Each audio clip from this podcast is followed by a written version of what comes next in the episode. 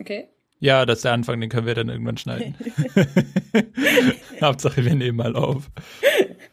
Okay, hallo, ähm, herzlich willkommen zu Folge 22 von Fernostwärts. Auch äh, herzlich willkommen von mir. Kurz vor unserem äh, einjährigen Jubiläum. Man muss ja sagen, wir haben es dann, wenn wir dann jetzt bald bei zwölf Monaten sind, wirklich fast geschafft, alle zwei Wochen eine Folge zu veröffentlichen. Ich bin ein bisschen stolz auf uns. Ja, und das trotz der großen geografischen äh, Schwierigkeiten. Und Verschiebungen. Und ja. naja, vor allem Internet-Schwierigkeiten äh, und so. Aber ja. Genau, tatsächlich jetzt nämlich, das ist die allererste Folge Fernostwärts, bei der keiner der Beteiligten in Asien ist. Ja, also, und wir beide in Deutschland. Ja, das ist so ja. bestimmt, wir sind im gleichen Land, wir sind nicht nur auf dem gleichen Kontinent, wir sind im gleichen Land. Das ist ähm, da, aber auch nicht für lange, keine Angst. Das wird sich demnächst wieder ändern. Aber ja, krasse Sache. Das heißt, wir müssen jetzt noch zwei weitere Folgen machen bis zu unserem Jubiläum in einer Woche, theoretisch. wir schneiden einfach diese Folge in Intro äh, und dann die zwei Hauptteile und die Empfehlung. Dann haben wir vier Folgen. mm. Genau, noch irgendwas Wichtiges zu sagen? So direkt nicht. Äh, wir haben das jetzt lange nicht mehr gemacht, wie ihr vielleicht mitgekriegt habt, war äh, Folge 21 haben wir ziemlich lange äh, aufbewahrt, um die irgendwann so zu veröffentlichen, wenn sonst nichts los ist. Und äh, naja, ich denke mal im Verlauf der Folge kommen jetzt wieder ein bisschen mehr rein. Mm, genau. Ähm, sollte man vielleicht erklären, also es gab halt diverse Umzüge. Ich war sehr, also ich bin ja aus Beijing weg, Nils war ja in Taiwan und ist dann aus Taiwan weg und wie das immer so ist, wenn man irgendwo seine Zelte abbricht, ähm, kommen einfach viele Sachen zusammen.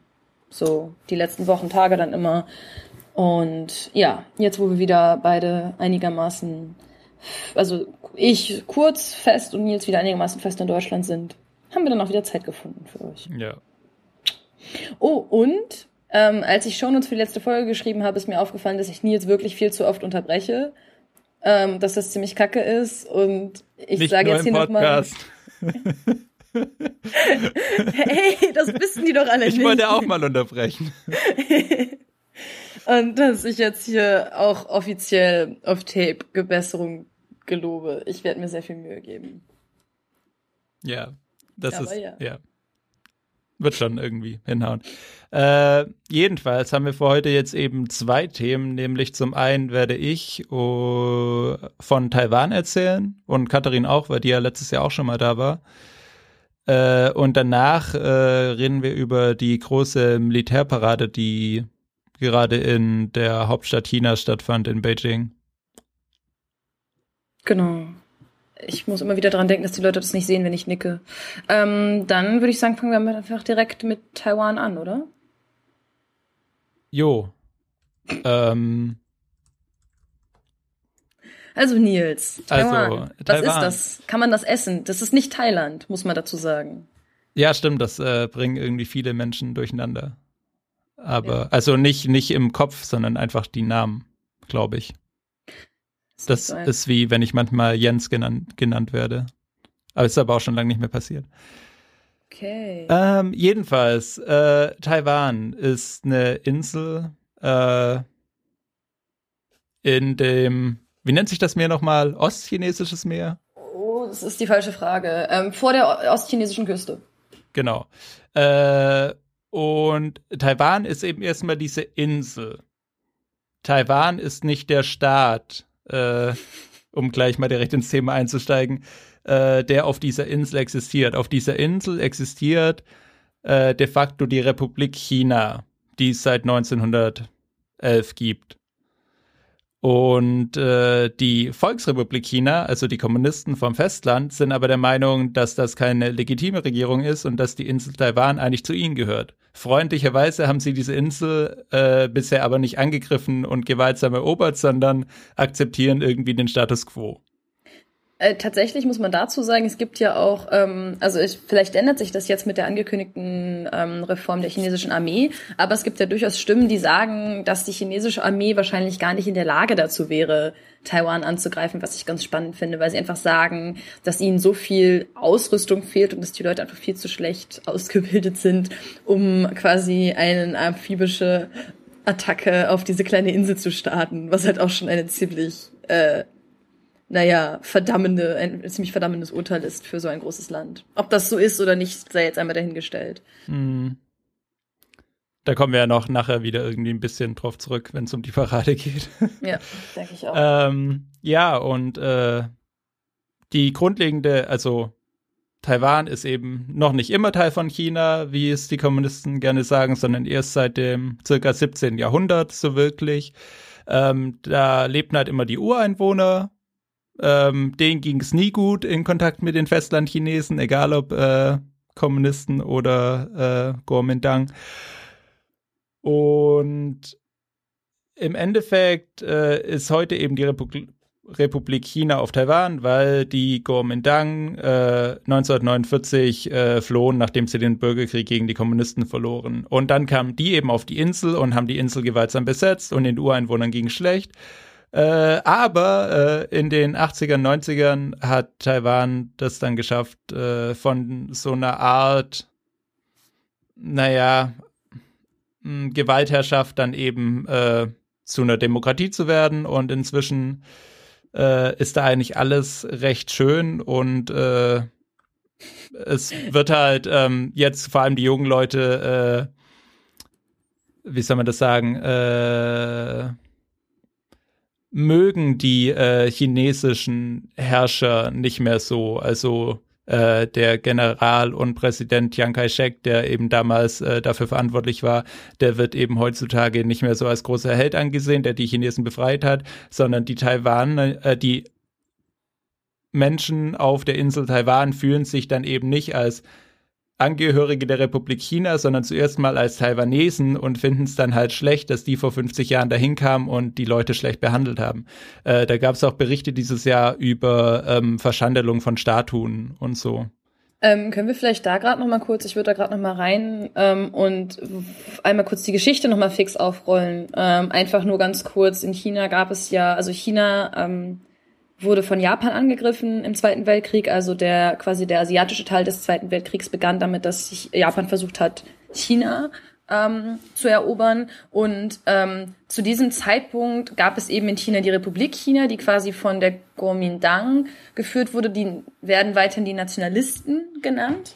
Ähm, zu dem Zeitpunkt gab es aber auch bereits eine kommunistische Partei, die sich da relativ kurz vorher gegründet hatte. Ähm, während die Japaner dann versucht haben, China zu erobern, haben diese beiden Gruppen zusammen gegen die Japaner gekämpft. Ähm, und anders als in letzter Zeit immer wieder gesagt wurde, haben sie die Japaner nicht irgendwie unheimlich erfolgreich zurückgeschlagen. Wie wir alle wissen, wurde Japan an einer deutlich anderen Front geschlagen, nämlich da, ähm, wo die USA die Atombombe haben fallen lassen. Aber Ende der Geschichte war eben, dass China dann in Ruhe gelassen wurde und dass die Chinesen dann ihren innerchinesischen Konflikt untereinander wieder austragen konnten. Und dann haben eben die Kommunisten gegen die Nationalisten gekämpft. Es gab einen riesigen Bürgerkrieg ähm, und diesen Bürgerkrieg haben eben die Kommunisten gewonnen und deswegen musste die Kuomintang, also mussten die Nationalisten eben fliehen. Da sie aber zu dem Zeitpunkt theoretisch noch die offizielle Regierung waren, ähm, sagen sie halt, dass sie die rechtmäßigen äh, die rechtmäßige Regierung für die Volksrepublik sind. Offiziell ist die Fläche der Volksrepublik China, also Taiwan mittlerweile, ja auch die gesamte Volksrepublik. Und was man vielleicht auch noch wissen sollte, ähm, was ich halt spannend finde persönlich, ist, dass Taiwan auch sehr, sehr lange zum Beispiel den Sitz in der UN ja noch inne hatte. Äh, also den Sitz im Sicherheitsrat, glaube ich sogar, den, der halt für China ähm, reserviert ist, den hatte die Regierung, die halt auf Taiwan sitzt, in Taipei, äh, noch bis in die hm, ich glaube, bis in die 70er. Ich würde auch sagen 70er, ja. Also als, als die US-Volksrepublik-Beziehungen anfingen, sich aufzuwärmen, da wurde dann die Volksrepublik dahin gelassen. Aber so relativ lange hat diese relativ kleine Insel noch dieses große Land wirklich repräsentiert. Ja.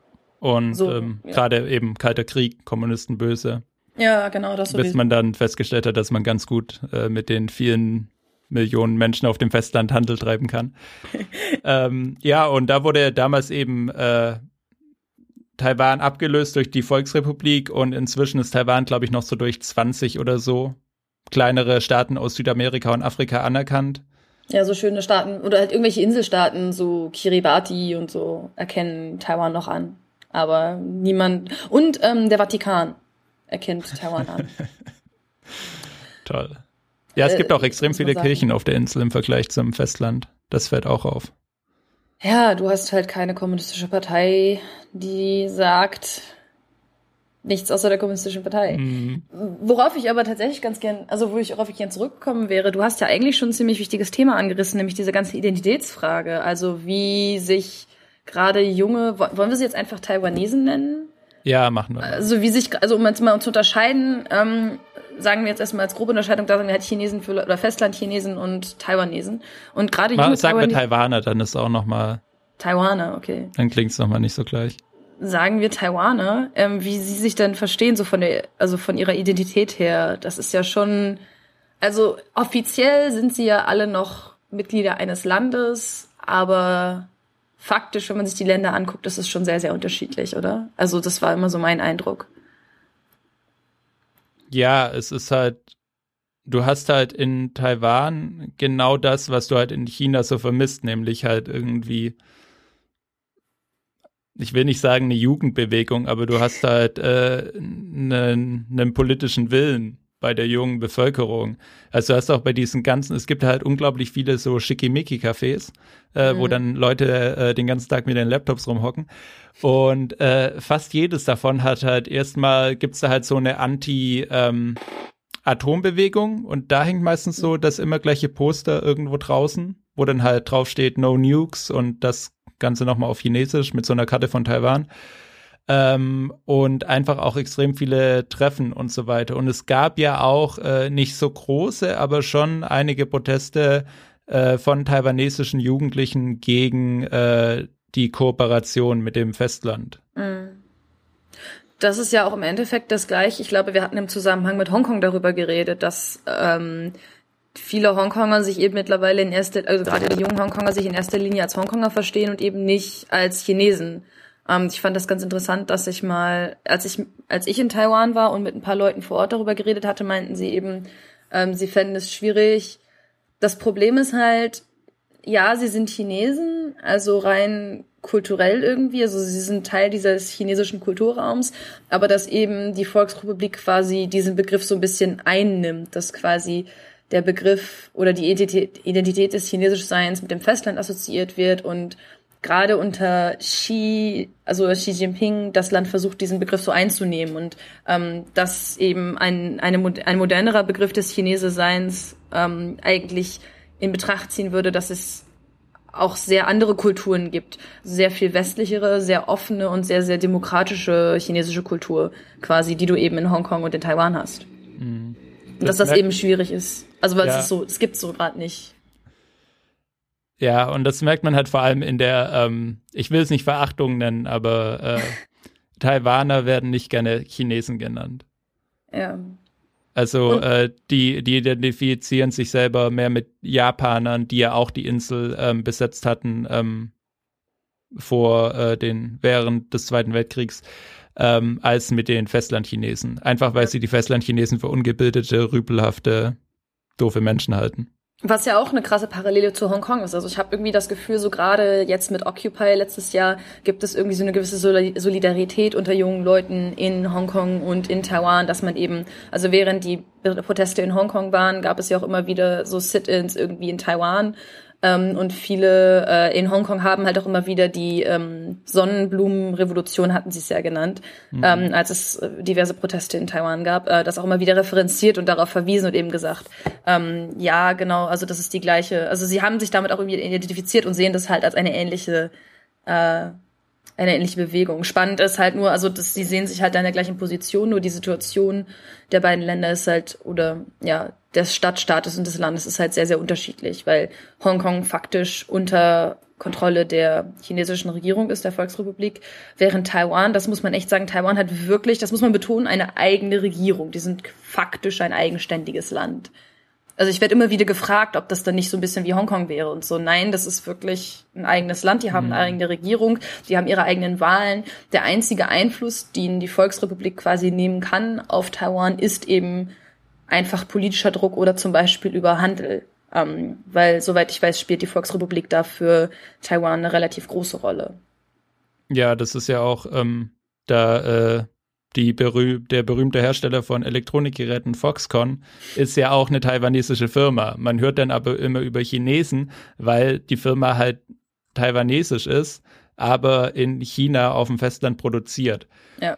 Und äh, wirtschaftlich ist da halt die Abhängigkeit schon sehr groß und gerade auch dagegen ähm, richten sich dann ja auch die Proteste, weil die derzeit regierende Partei in äh, Taiwan ist eben noch die äh, Kuomintang und äh, die sind halt gerade eher auf einem Pro-China-Kurs aus wirtschaftlichen Gründen, aber der ich kann es jetzt nicht genau beurteilen, weil ich habe eigentlich keine so eine Sonntagsumfrage je gesehen, aber halt gerade unter den jungen Leuten ist da eben schon äh, eher die Betonung auf ähm, politischer Unabhängigkeit anstelle von wirtschaftlichen Vorteilen. Mhm. Tatsächlich ist es ja auch so, also das ist ja irgendwie ein bisschen ironisch, dass quasi die Kuomintang, die der Erzfeind der Kommunisten waren, als sie halt noch in China waren, jetzt in Taiwan die besten Verbündeten der Kommunisten sind und sich quasi so einen relativen Kuschelkurs fahren. Ähm, ich weiß tatsächlich gar nicht, wie heißt denn die andere Partei, die es noch gibt? Ähm, da ist ja noch eine andere relativ große Partei. Ähm, ich, äh, du warst äh, da. Die, ist es die Demokratische Fortschrittspartei? Ich glaube, es ist, ich glaube, ich glaube, sie, ich glaube, es sind die Demokraten. Und ja. das, die haben ja auch, also Taiwan hat ja im Januar, also jetzt in drei, vier Monaten ähm, Wahlen, Präsidentschaftswahlen. Ja. Von daher könnte das ganz spannend werden, weil jetzt eben in letzter Zeit, ähm, auch gerade bei den letzten Kommunalwahlen, wurde die Kuomintang relativ hart abgestraft. Und viele haben das halt so interpretiert, dass sie für diesen Pro-China-Kurs, also Pro-Volksrepublik-Kurs so abgestraft wurden. Ähm, und dass deswegen dann auch die Gefahr besteht, dass vielleicht eine Regierung an die Macht kommen wird, die etwas mehr anti-China ist. Und mhm. auch spannend, Fun Fact, ähm, soweit ich weiß, werden wahrscheinlich zwei Frauen die Präsidentschaftskandidaten sein in Taiwan. Ja. Das heißt, egal wie es ausgeht, ähm, Taiwan wird seine erste Präsidentin wählen.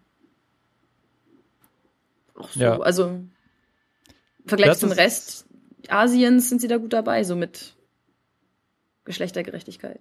Ja, das ist halt generell äh, so das Schöne an Taiwan, finde ich. Also gerade im Vergleich zu China, aber auch so einfach das Land für sich im internationalen Vergleich genommen, da gibt's einfach ziemlich viele schöne Dinge.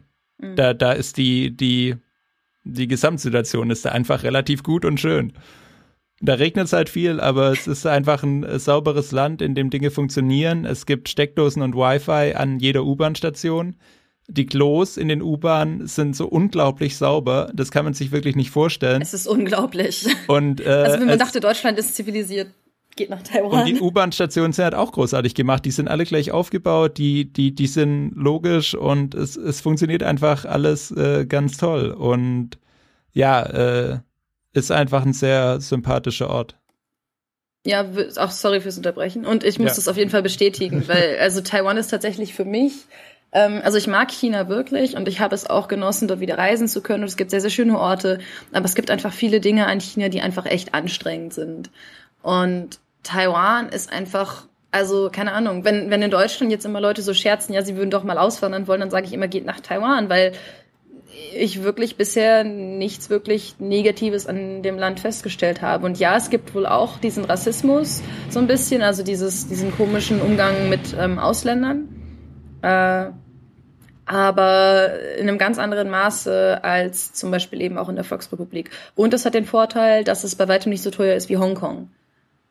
Ja. Das ist definitiv auch noch eine gute Sache.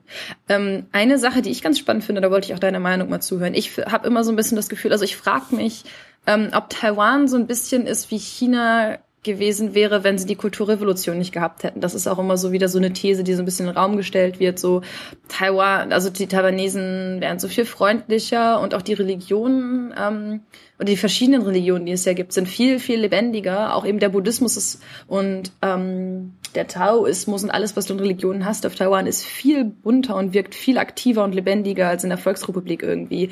Und es wird halt immer wieder drauf geschoben, dass es in Taiwan eben keine Kulturrevolution gab und man und quasi die Han-chinesische Kultur, also es gab ja Han-Chinesen in Taiwan, bevor die Kuomintang dahin gekommen sind aber dass so ein, auch viele, ein Großteil der han-chinesischen Kultur nach Taiwan eben erst gekommen ist ähm, vor so, ja, 60 Jahren, 65 Jahren. Und dass deswegen, dass man quasi beobachten kann, wie es China vielleicht ergangen wäre, wenn sie nicht Mao gehabt hätten. Ja, das ist halt die Frage. Fragst du nur nach der Kulturrevolution oder fragst du nach äh, 50 Jahre kommunistischer Herrschaft? Ja, das ist so die Frage. Also der Kulturrevolution wird ja immer so ein ziemlich großer Einfluss zugeschrieben in der chinesischen Gesellschaft. Aber ich bin mir selber noch nicht so sicher, wie viel ich davon halten soll. Um ja. Ja, auf eine Generation halt bestimmt. Ähm, ich ich denke schon, dass es halt, das ist auch das Traurige dann daran wieder, dass es schon irgendwie ein Bild von einem Festland China ist, das es hätte geben können. Mhm. Das also in gewissem Maße. Ich denke schon, dass gerade auch halt diese Außenseiterposition und dieses, ähm, diese Ungleichheit zwischen äh, der Insel Taiwan und der politischen Herrschaft Republik China, dass das auch irgendwie mit reinspielt ähm, in das Gefühl dort. Das, vielleicht ist das auch das Ausschlaggebende, dass es eben irgendwie China ist, aber sich halt dagegen wehrt, China zu sein. Mhm. Das ist vielleicht gerade das Angenehme, dass es eben genau das Gegenteil von den Festlandchinesen ist, die halt sagen, ja, China ist toll und China bla bla bla. Ähm, und äh, eben dem man sehr schnell auf den Schlips treten kann, wenn man was Böses über China sagt. Und Taiwanesen sind da dann eben sehr viel, äh, Taiwaner sind dann da eben sehr viel ähm, unloyaler gegenüber dem Begriff China und gegen der Tradition, weil sie halt sehr, äh, ja, einfach irgendwie gegenwartsfixierter sind. Ich weiß nicht, wie ich das sagen soll. Ich weiß nicht, ich habe das Gefühl einfach auch, dass es wieder wie mit Hongkong, ich habe einfach das Gefühl, dass jemand, der in Taiwan aufwächst und im gleich, in, in den gleichen Jahren geboren ist wie zum Beispiel wir, ist halt in einem Land aufgewachsen und hat eine, auch eine Ausbildung gekriegt quasi, ist durch ein Bildungssystem gegangen, ähm, tr trotz der chinesischen Kultur, die ja irgendwie noch drinsteckt in der Gesellschaft und auch sehr stark teils noch, habe ich das Gefühl, dass ich diesen, dass ich mit diesen Leuten oft mehr irgendwie zu tun gemeinsam habe, dass wir irgendwie eher gleiche Ideale haben als jetzt junge Chinesen oft. Mhm. Also junge Festland-Chinesen. Das heißt, ich frage mich, ob es vielleicht einfach daran liegt, dass Taiwan tatsächlich, sowohl Taiwan als auch Hongkong tatsächlich einfach westlicher sind ähm, und einen stärkeren Einfluss mitgekriegt haben. Und es deswegen vielleicht für uns auch einfacher ist, uns da quasi so reinzufinden. Ja, sie haben bestimmt auf jeden Fall, äh, werden mehr zum Denken erzogen als Festland-Chinesen. Das definitiv.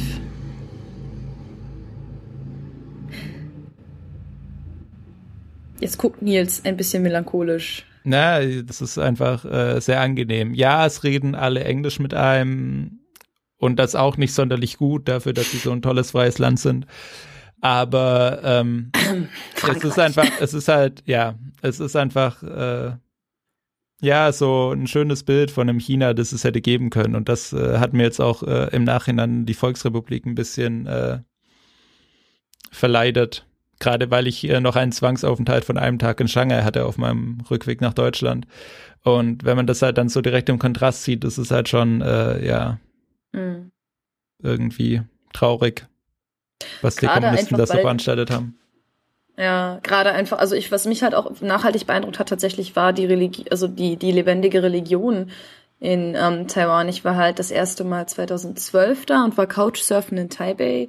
Ähm, und mein Couchsurfing-Host ist mit mir halt zum Beispiel auch zu einem von diesen Tempeln gegangen. Du hast halt irgendwie, ist es einfach überhaupt erstmal die Tempel an sich von der Optik her sind einfach bunt. Also es sind einfach krasse Drachen irgendwie dran, die zigtausend Farben haben außen und aber auch innen ist es einfach, es ist alles voller Menschen und es wirkt total lebendig im Sinne von Leute sind da und singen irgendwelche ähm, religiösen Gesänge und so. Und ich meine, wenn du in Festland-China irgendwie bist, auch in großen Tempeln, du hast halt schon irgendwie so ein paar Pilger, wenn du zum Beispiel im Lama-Tempel in Beijing bist, ähm, oder auch wenn du, ähm, es gibt auch einen großen Tempel in, äh, in Shanghai, aber das ist einfach, das hat irgendwie eine ganz andere Qualität. Also du hast irgendwie das Gefühl, dass eigentlich immer die Touristen, die äh, wirklich Gläubigen irgendwie über, überwiegen, einfach in, in was pure Anzahl angeht.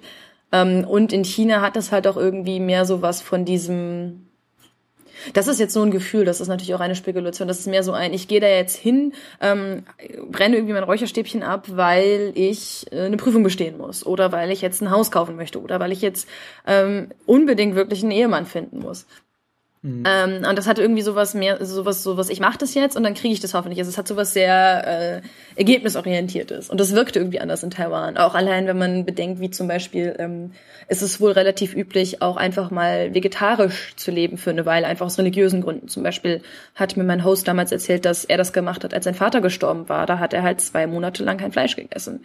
Ähm, also dass auch diese ganze, also diese Religion im Alltag ist halt noch viel stärker irgendwie vertreten. Es ist viel mhm. selbstverständlicher. Ja, ja, das stimmt. Da habe ich äh, noch gar nicht so drüber nachgedacht. Im Gegensatz dazu. Du hast halt ja wirklich in Ch Festland China oft halt diese Tempel, wo irgendwie steht, hier ist ein großer Tempel. Mhm. Und dann ist da halt so ein großer Tempel und dann ist da ein Raum mit Räucherstäbchen und nichts passiert. Und in Taiwan hast du halt gefühlt alle 100 Meter so eine Garage, also wirklich ja. sowas, was aussieht wie eine Garage, wo dann halt so ein Mini-Tempel drüber ist mit so Neon-Leuchtschrift drüber und dann blinkt da irgendwie was rum. Und dann sind da halt ein paar Räucherstäbchen und Figürchen und manchmal bleiben halt Leute dran stehen. Habe ich auch auf meinem Weg äh, zur U-Bahn immer gehabt. Da war ein größerer Tempel, wo dann auch so Laternen außen davor hingen und ab und zu mal irgendwelche Filme gezeigt wurden, die wahrscheinlich irgendwas mit der Religion zu tun haben. Ich wusste es nicht. Aber äh, da hast du dann halt auch einfach manchmal Menschen gesehen, die dann da halt stehen bleiben und dann sich äh, kurz so ein bisschen verbeugen und dann weitergehen. Das ist halt wirklich, wie du gesagt hast, einfach mehr in den Alltag integriert. Ähm, was ich jetzt noch sagen wollte, äh, was ich unbedingt loswerden wollte, aber ja. bisher nicht dran gedacht habe, ist äh, der Vergleich der ähm, Staatsmonumente. Da, da finde ich, kommt es nämlich am derbsten äh, raus. Wenn du halt, ähm, ist jetzt auch dann gleich die Überleitung zu der Parade. In China haben wir ja auch schon gesagt, wenn du auf dem äh, Tiananmen bist, dann ist es einfach leblos und kahl und scheiße und alles ist bewacht und es hat einfach das hat einfach nichts Repräsentatives, wenn du da einfach so bist. Wenn du da eine Parade abhältst, dann ist das natürlich irgendwie toll, aber im Alltag ist das halt quasi eher No-Go-Area als ein, guck mal, mein Land ist toll Area. Und äh, in Taiwan gibt's eben die äh, Chiang Kai-shek Erinnerungshalle, was so ein riesiges weißes Gebäude ist. Ähm, das ist aber eben nicht nur dieses Gebäude, sondern ähnlich auch wie der Tiananmen in Peking sind das eben mehrere Gebäude um so eine riesige Platzfläche drumherum. Das alles ist dann durch so ein kleines Mäuerchen abgeschirmt mit mehreren Eingängen. Und ich würde sagen, jede, also sagen wir, das ist ein Quadrat und jede Seite des Quadrats ist dann so ein 500 Meter lang, ein Kilometer lang. Ich kann es nicht genau sagen. Man kann da mit dem Fahrrad in so ein paar Minuten drumherum fahren. Mhm. Und das machen halt Leute. Das machen Leute einfach so. Die fahren mit dem Fahrrad da im Kreis oder die joggen da drum rum. Und dann kommst du halt immer wieder an den Öffnungen vorbei und da gibt's dann eben auch zwei, drei große. Und dann hast du halt an einer wirklich so ein, äh, auch so einen Torbogen stehen, so einen chinesischen, und da steht dann halt groß drauf, äh, Platz der Freiheit. Mhm. Und da hast du das halt. Da hast du genau das, was du am Tiananmen einfach derbe vermisst. Nämlich, dass du dir denkst, wow, ist ja irgendwie toll hier. Ist ein schönes ja. Monument für ein freies Land, dem es irgendwie gut geht. Und dahinter hast du den riesigen Platz und diese weißen Gebäude, alles ist beleuchtet und Menschen haben Spaß und gucken sich das an als Touristen oder joggen da halt drumrum. Und das ist halt genau das, was du da in China nicht hast. Das ist halt dieses, also allein, also zwei Sachen spielen da mit rein. Ich meine, Tiananmen ist nicht gebaut für Menschen. Einfach die, die Ausmaße des Platzes sind ja nicht auf, das ist ja nicht, also es ist ja nicht human scale. Das ist nicht irgendwie dafür gedacht, dass Menschen da sind, dass irgendwie alte Leute da sitzen und so der gesamte Platz ähm, widerspricht oder widerstrebt dem ja irgendwie. Und zweitens ist es halt dieses Tiananmen finde ich immer wieder so absurd, weil ich glaube, es ist einfach so die Personifikation dieser Paranoia der chinesischen Regierung, also diese Personifikation der Paranoia, was auch das, die eigene Bevölkerung angeht, dass man halt einfach, man hat halt Angst vor den Menschen in seinem Land. Ähm, man hat Angst davor, dass sie da irgendwelche dass sie sich da hinstellen und äh, sich in eine tibetische Flagge einwickeln. Ähm, das irgendwie, das war total krass. Es ist gar nicht rumgegangen. Ähm, nachdem diese Explosion in Tianjin war, hat sich wohl jemand am Tiananmen angezündet. Also der hat sich da nachts hingesetzt in einen Stuhl und sich angezündet oder in einen Rollstuhl irgendwie. Das war ein mhm. Rollstuhl da gewesen. Ähm, also es ging irgendwie ein Video um das, äh, und da hieß es, es wäre Tiananmen gewesen. Ähm, aber also die, die Regierung hat halt, ich meine, sie hat halt diesen Platz mit dieser unglaublichen Bedeutung aufgeladen und deswegen hat sie halt Angst vor noch so kleinen Dingen, weil sie halt einfach Angst vor dieser Symbolwirkung hat. Und ich glaube, diese krasse Angst vor der eigenen Bevölkerung und für Individuen, die irgendwie schon so ein Symbol schaffen können, hast du in Taiwan einfach nicht mhm. so krass, oder? Also, weil es ist ja trotz aller trotz aller Probleme, die die taiwanesische Politik vielleicht hat, ist es ja halt trotzdem eine Demokratie. Und es ist jetzt auch nicht so eine Demokratie von wegen Türkei oh, ähm, ich habe jetzt gerade die Wahlen verloren und nicht meine absolute Mehrheit gekriegt, naja, dann machen wir halt Neuwahlen in drei Monaten. Mhm. Sondern, also, wenn die Leute abgewählt sind, sind sie halt tatsächlich abgewählt. Ja.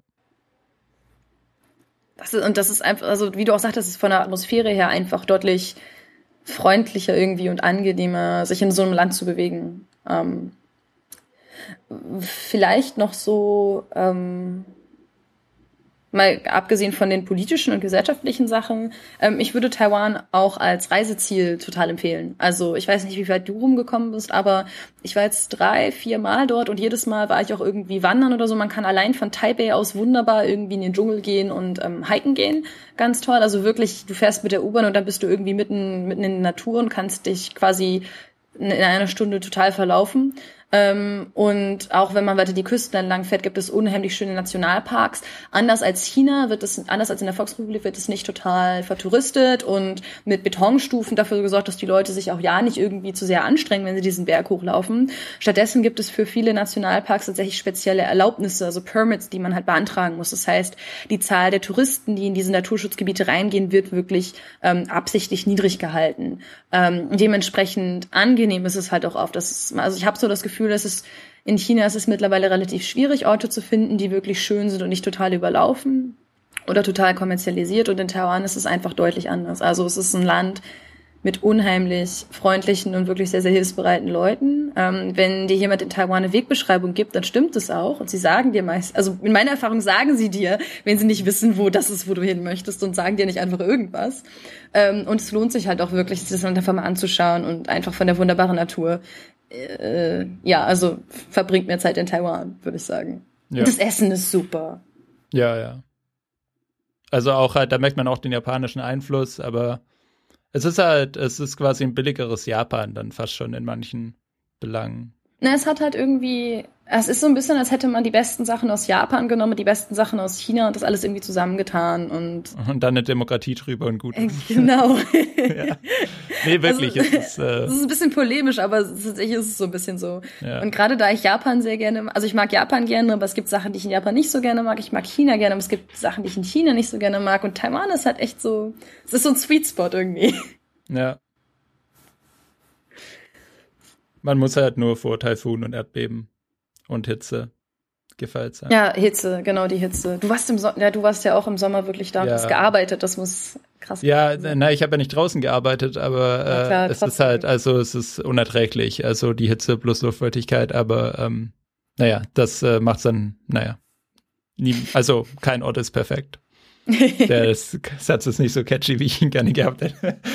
Okay, ähm, aber damit äh, schließen wir das Thema jetzt ab, oder? Wir wollten ja. Ja, hätte ich jetzt gesagt, oder hast du noch ja. groß was zu dem Thema? Nee, nicht direkt. Okay.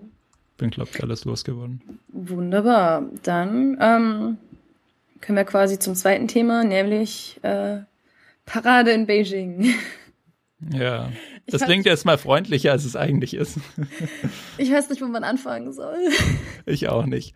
Ähm, vor 70 Jahren unterlagen äh, die Japaner, wie wir vorhin am Anfang der Folge schon erwähnt haben, äh, im Zweiten Weltkrieg. Nicht aufgrund der militärischen Macht der äh, Festlandchinesen, aber sie unterlagen äh, dennoch. Und deswegen äh, feiert China oder feierte China ähm, jetzt gerade wieder vor zwei Tagen, glaube ich. Ähm, ähm, nee, Was? vor einem Tag. Also Aufnahme jetzt an, also. Okay, am 3. September. Sie haben gestern am 3. September gefeiert, okay. genau. Ähm, den Sieg über die, wie ist der genaue Titel?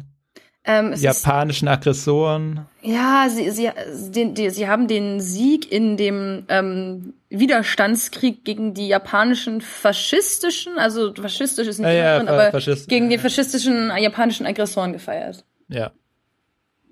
Also, Und zwar, äh, indem sie eine Militärparade äh, auf dem Tiananmen abhielten. Und Panzer dafür, in Tiananmen. Ähm, irgendwie, ich glaube, die Lieblingsbeschäftigung, irgendjemand gibt's, der ganz, ganz weit oben steht in Peking und der sagt dann immer, ja komm, lass doch die Stadt mal hier wieder so ein bisschen runterfahren.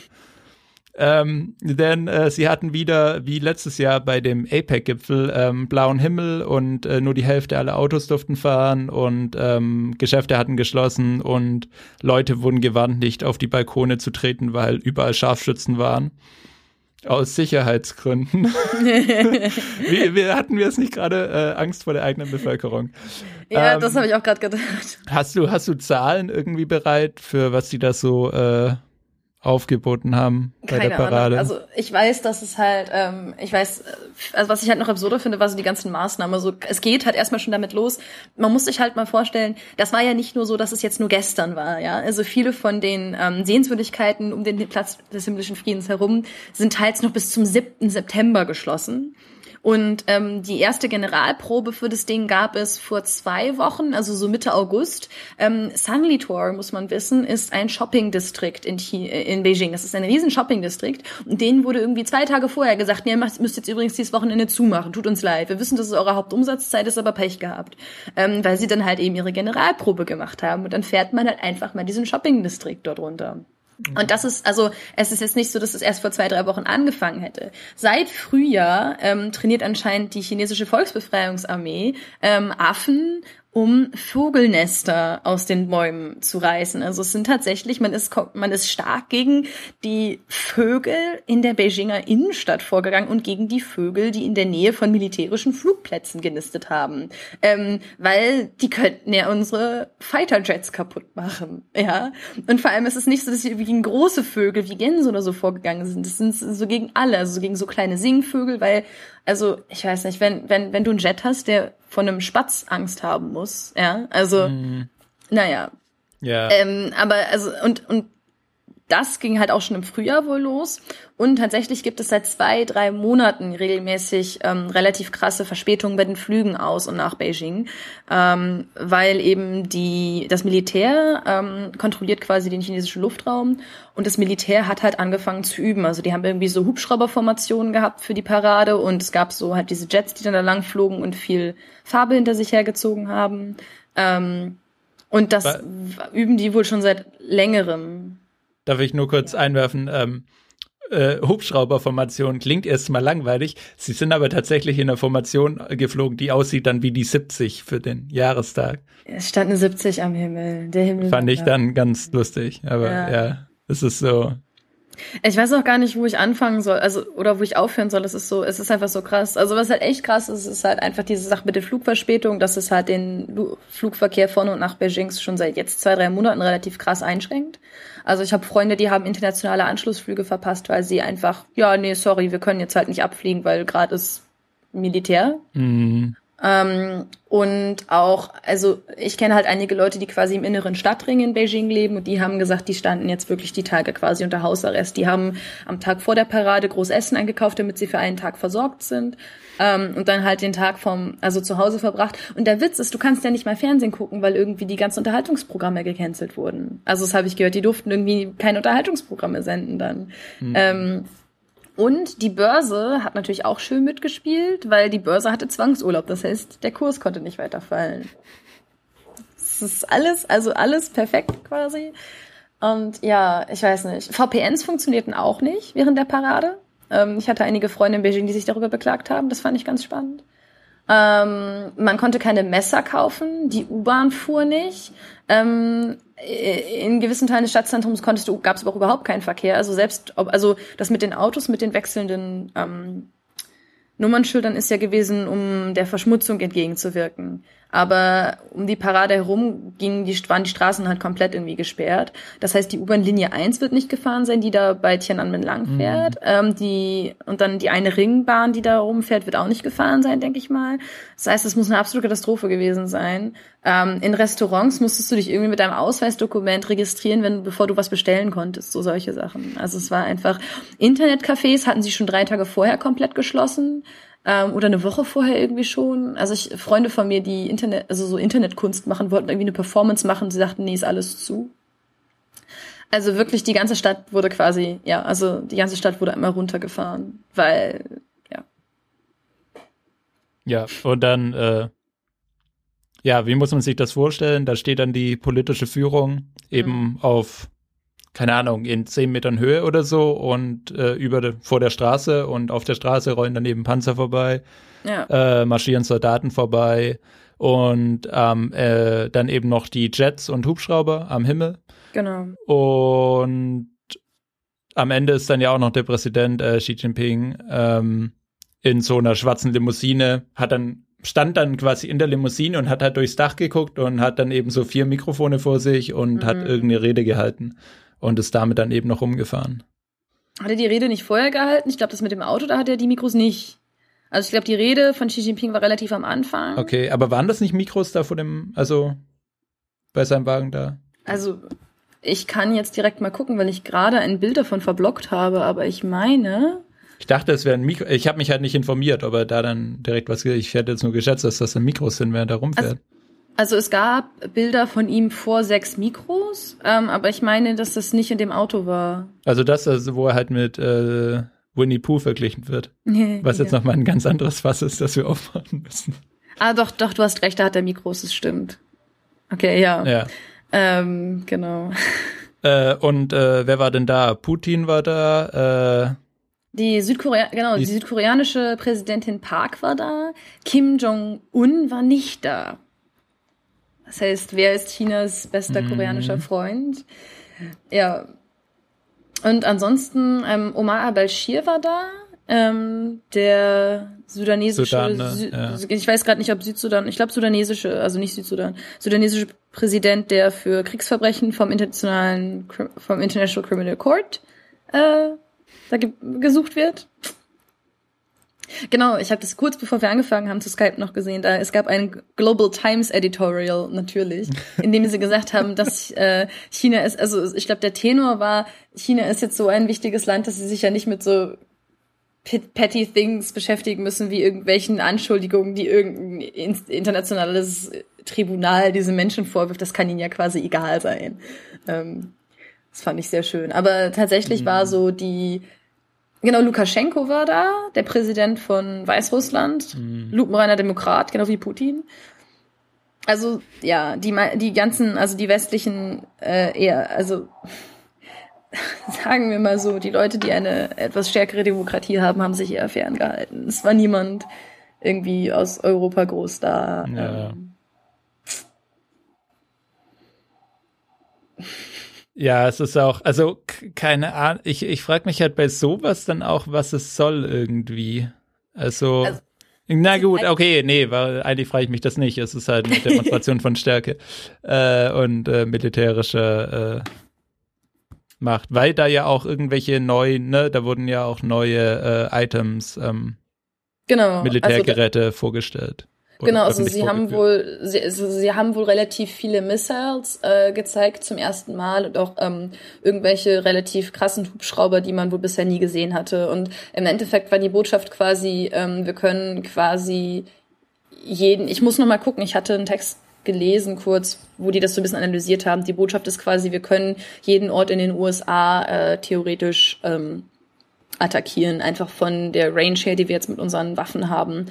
Ja, ja, das, was ich, Tja. also, da haben sie wohl so Raketen, die nennen sich Dongfeng, äh, Ostwind. Ja. Und die können wohl, wenn der Text, den ich gelesen hatte, richtig äh, lag, dann sind das eben logischerweise Langstreckenraketen, die dann aber irgendwann äh, kurz vorm Impact sich nochmal aufspalten in drei einzelne Raketen. Also du hast eine Mm. große Rakete, die teilt sich in drei kleinere Raketen und alle diese drei kleineren Raketen können nochmal äh, nuklear bestückt werden. Ah, genau. Und irgendwie kann man die dann auch schlecht irgendwie auf dem Radar oder wie auch immer sehen. Ich kenne mich nicht mit Luftabwehr aus.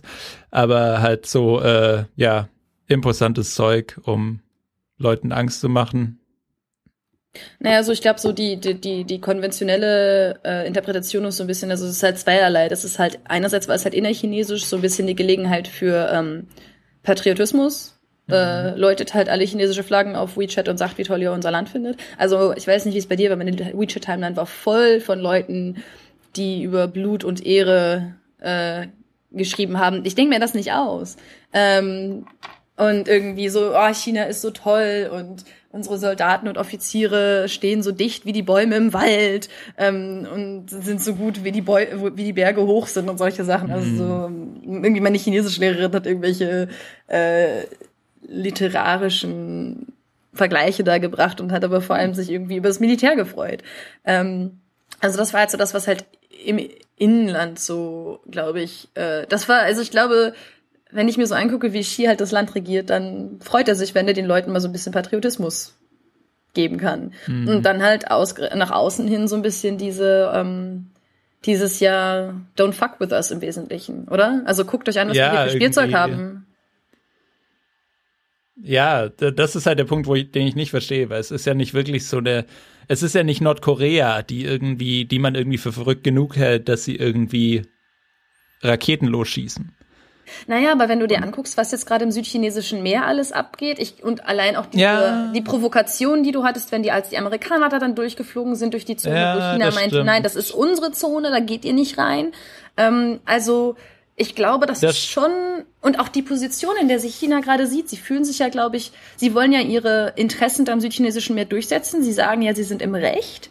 Und ich glaube, sie denken auch, dass sie im Recht sind. Hm. Ähm, und allein das plus die Aggression, die du mittlerweile aus Japan hast in letzter Zeit, mit Abe, der ja auch dieses Feindbild China immer so ein bisschen pusht. Mhm. Ähm, von daher, also es wirkt irgendwie anachronistisch. Es wirkt so, es wirkt so kalter Krieg mäßig. Ja, ja, also man würde glauben, ja. das macht man eigentlich nicht mehr. Ja, aber, aber wenn man sich überlegt, wo sich China gerade sieht in der Welt, dann macht es vielleicht schon Sinn. Ja, das stimmt. Vor allem da ja auch, ähm, ich glaube nächste Woche, ich weiß das genaue Datum nicht, äh, Xi Jinping geht ja auch zu seinem ersten USA-Besuch nächste ja. Woche. Also gutes Timing. Ja. Äh, wird sich zeigen, wie das, ähm, wie das ausgeht. Aber ja, ich bin gespannt. Ich habe ja, also ich fand die, ähm, da können wir quasi dann auch gleich zu unserem, fast schon zu unserem letzten Punkt übergehen. Ich fand die Analyse, die es die es bei Pop-Up Chinese gab, relativ, oh sorry, relativ äh, einleuchtend. Also dass sie halt es für unwahrscheinlich halten, dass da groß was passieren wird, weil die Beziehungen mittlerweile halt echt ziemlich frostig sind gerade. Also es ist irgendwie, die Frage ist halt, ob Obama noch irgendwie Lust hat, da noch was Großes rauszuhauen, nachdem er jetzt am Ende seiner Amtszeit so ein paar symbolische Sachen mm. zu tun versucht. Aber gerade, also ich denke auch gerade diese Demonstration von Stärke gerade, die China so gefahren hat und dieses, ja, ich weiß nicht. Also ich, ich, ich weiß nicht, wie viel das dann wirklich, wie viel Einfluss das auf dieser diplomatischen Ebene hat und ob er da nicht vielleicht pragmatischer ist, aber das wird, äh, wird sich vielleicht dann zeigen. Mal sehen. Man sollte ja auch oh, vielleicht auch nochmal dazu sagen, nochmal betonen, also Japan war halt echt not amused, glaube ich. So. Weil, also zum Beispiel, ich habe Schilder gesehen, ähm, wenn, also ähm, das hatte eine Freundin von mir in Beijing fotografiert. Das chinesische Wort für man bekommt einen Rabatt, das fängt ja, da wird man benutzt man ja auch das chinesische Zeichen für schlagen, ja, da. Mhm. Du bekommst einen Rabatt von so und so viel. Und ähm, da gab es einen Laden, der hatte ein Schild draußen stehen, da stand, ähm, Chinesen bekommen einen Rabatt von ähm, irgendwie zehn Prozent, Japaner werden geschlagen. Und irgendwie in meiner WeChat-Timeline wurden auch Bilder geteilt von, also Leute aus meinem Taekwondo-Team haben da Bilder geteilt von äh, Taekwondo, Taekwondoka, die halt quasi das C CN für China drauf hatten, die irgendwie Leute mit JPN ins Gesicht getreten haben, so einmal schön Roundhouse-Kick und so. Also, ähm, die, ich meine, China mag sagen, dass das alles irgendwie sie feiern das Ende des Krieges gegen den Faschismus, aber letztendlich war es halt schon ein Krieg gegen Japan. Und ja. Mhm. Also halt einfach auch dieses, wir feiern, wir feiern Frieden mit der größten Zurschaustellung von unserem Waffenarsenal seit Jahren quasi. Es wirkt halt alles ein bisschen paradox und die Frage ist halt, wie klug das einfach geopolitisch war. Andererseits ist auch die Frage, wie weit man die Beziehungen zu Japan überhaupt noch verschlechtern konnte. Auf der Ebene. Ja. Ja, da ist halt auch keine Besserung in Sicht irgendwie. Ja, wobei tatsächlich, also viele Japaner sind so, die, die sehen halt auf, blicken halt auf die Chinesen hinab, wie halt auch die Taiwanesen und die Hongkonger, sagen halt so, ah, alle dreckig und ungebildet. Man könnte Aber sich dann ja als Chinesen mal überlegen, ob nicht vielleicht die anderen drei äh, richtig liegen, aber ja. Das dauert vielleicht noch ein bisschen. Uh, ja. Ja.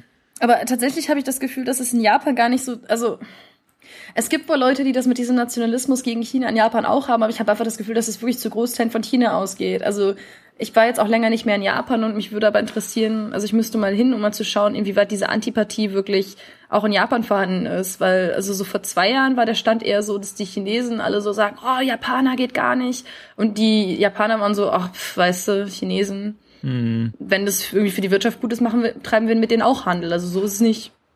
Ja. Also Japan hat das halt irgendwie bis vor kurzem noch deutlich lockerer gesehen, aber alles, was China jetzt halt macht, ist halt im Zweifel eher eskalierend. Also ja. Aber ja. Ja, äh, dann können wir da jetzt eigentlich auch dann zu der Empfehlung übergehen, ne? Können wir tun, ja. Denn äh, wir empfehlen die Konkurrenz. Haben wir, glaube ich, noch nicht gemacht. Äh, es oder doch? Ich, ich glaube, glaub, wir haben es tatsächlich schon. Ich glaube, wir haben es schon mal gemacht. Ne? Äh, es gibt wiederum den äh, Pop-up Chinese Podcast, der sich Sinica nennt. Die Namensgebung ist ein bisschen verwirrend. Mhm. Äh, der Podcast ist aber sehr gut, weil da ähm, Menschen, die sich auskennen, über China reden. Und ähm, die äh, neueste Folge äh, hatten, da hatten sie eben Bill Bishop zu Gast, dessen Cynicism Newsletter wir auch schon mal äh, geplagt hatten. Mhm. Ja, ziemlich am Anfang. Also als ein absolutes Essential. Also wenn man sich für China interessiert, sollte man diesen Newsletter einfach abonniert haben. Da führt eigentlich nichts drum herum. Ja, und die reden eben über das, worüber wir gerade auch ein bisschen geredet haben, äh, so China-US-Verhältnis ähm, und so weiter und so fort, Situation in China, gerade für Ausländer und so und machen so ein bisschen, wie sagt man das, äh, Glaskugel schauen, ähm, Teeblätter lesen. Aber sehr interessant, ist auch nur eine Stunde lang, also kann man gut anhören und das lohnt sich auf jeden Fall. Ja, ähm, was ich auch interessant fand, also man muss sich vielleicht mal so, um sich eine Vorstellung davon zu machen, ähm, Kaiser Chor, der den Podcast, quasi mir so leitet, der ist ähm, ich glaube, irgendwie Head of International Communications oder sowas bei Baidu, also der großen chinesischen Suchmaschine. Und der ist jetzt seit 19 Jahren in China. Also ähm, der ist auch Amerikaner, aber ist jetzt seit 19 Jahren in China und war auch irgendwie einer der, also war auch ein Metal, war lange, ist auch Mitglied einer Metalband in China. Also der ist für, aus verschiedenen Gründen bekannt. Und ähm, Bill Bishop war zum ersten Mal 1989 in China ähm, und lebt jetzt auch schon seit zehn Jahren dort. Also die Leute haben wirklich das Land auch zu Zeiten erlebt, die halt einfach ganz andere waren, als wir sie jetzt haben. Das heißt, ähm, mhm. tatsächlich einfach teils einfach Kraft ihres Alters haben sie eine andere Perspektive auf das Land als wir, wo, wie die wir quasi, wir haben China ja in den ähm, späten 80ern, in den 90ern nie erlebt. Wir wissen halt so, wir haben darüber gelesen, sage ich jetzt mal so ganz platt. Ja. Von daher, ja. Also ja, wärmst, absolut wärmstens empfohlen. Auch so die Einschätzung der Regierung Xi, die ich da so, die sie da so ähm, gemacht haben, fand ich sehr, sehr interessant, sehr, sehr spannend. Würde ich auch so zustimmen, größtenteils. Von dem, was ich weiß. Ähm, ich hatte, es war ja vor einigen Wochen quasi der Jahrestag ähm, der, des Atombombenabwurfs über Hiroshima. Und ähm, da ging ein Stück vom New Yorker um, das in dem Jahr dann auch geschrieben worden war. Ah, das habe ich noch nicht gelesen. es ist unheimlich gut. Es ist unendlich ja, lang, das aber ich es gehört. ist ja. es ist unheimlich gut. Ich glaube tatsächlich, ich glaube, es heißt einfach nur Hiroshima. Ja. Ähm, und der Autor redet quasi mit, ich glaube, sechs verschiedenen Leuten und verwirbt, webt die Perspektiven von denen noch so miteinander und berichtet wirklich irgendwie von dem Tag, an dem die Bombe halt gefallen gelassen wurde, wie die Leute das alles erlebt hatten, ähm, bis dann irgendwie, bis ich glaube ein Jahr danach, gut, da muss der Text mindestens ein Jahr danach erschienen sein, aber er geht so bis irgendwie ein halbes Jahr danach und es ist ein unheimlich langer Text, aber es ist ein unheimlich krasser Text und auch die ähm, Eindrücklichkeit und die Intensität, mit der diese ganzen Sachen einfach geschildert werden, ist einfach krass. Also einfach mitzukriegen und einfach von quasi die, so ganz nah dran zu sein an diesen Leuten, die halt dann in dieser Situation waren, die in eingebrochenen Gebäuden waren, die ihre Kinder retten mussten unter den Trümmern, die durch diese Stadt liefen, in der auf einmal Leute mit blutenden Gesichtern waren und in der einfach niemand wusste, was passierte und alle irgendwie rumliefen und also das war schon ähm, das war, also hat mich echt mitgenommen. Wenn man das in einem, also ich würde es vermutlich empfehlen, in einem zu lesen, da sollte man sich aber gut Zeit nehmen und ähm, man sollte sich darauf einstellen, dass man sich von diesem Text auch erstmal erholen muss. Danach würde ich sagen. Also Instapaper meint bei mir ähm, 124 Minuten Lesezeit. Boah, krass. Ich wollte das eigentlich im Flugzeug auf dem Heimweg lesen, aber irgendwie kam ich dann doch nicht dazu. Hm. Ja, ist noch Ja. auf der Ich glaube, ich habe eine Stunde oder so daran gesessen. Ich weiß es nicht. Ja. Aber ja. Auch auf jeden Fall, ja. Da können wir den Link dann auch in die Shownotes tun. Ja, habe ich gerade schon. Ah, super. Okay, ähm, ja, und äh, unter einer Stunde, wow. Alles so viel effizienter in Deutschland. Ähm, ja, äh, wir hoffen äh, ab jetzt, dass ähm, nicht nächste Woche, aber bald ähm, wieder regelmäßige zu senden, vor allem dann an, ab Oktober. Und äh, ja, wir schauen mal, dass es dann wieder häufiger neue Folgen gibt. Genau. Sollte irgendwie machbar sein, sobald wir dann, also ich fange jetzt ja meinen Master an, sobald ich dann irgendwie einen Alltag habe, quasi, äh, sich das vielleicht wieder etwas besser machen lassen.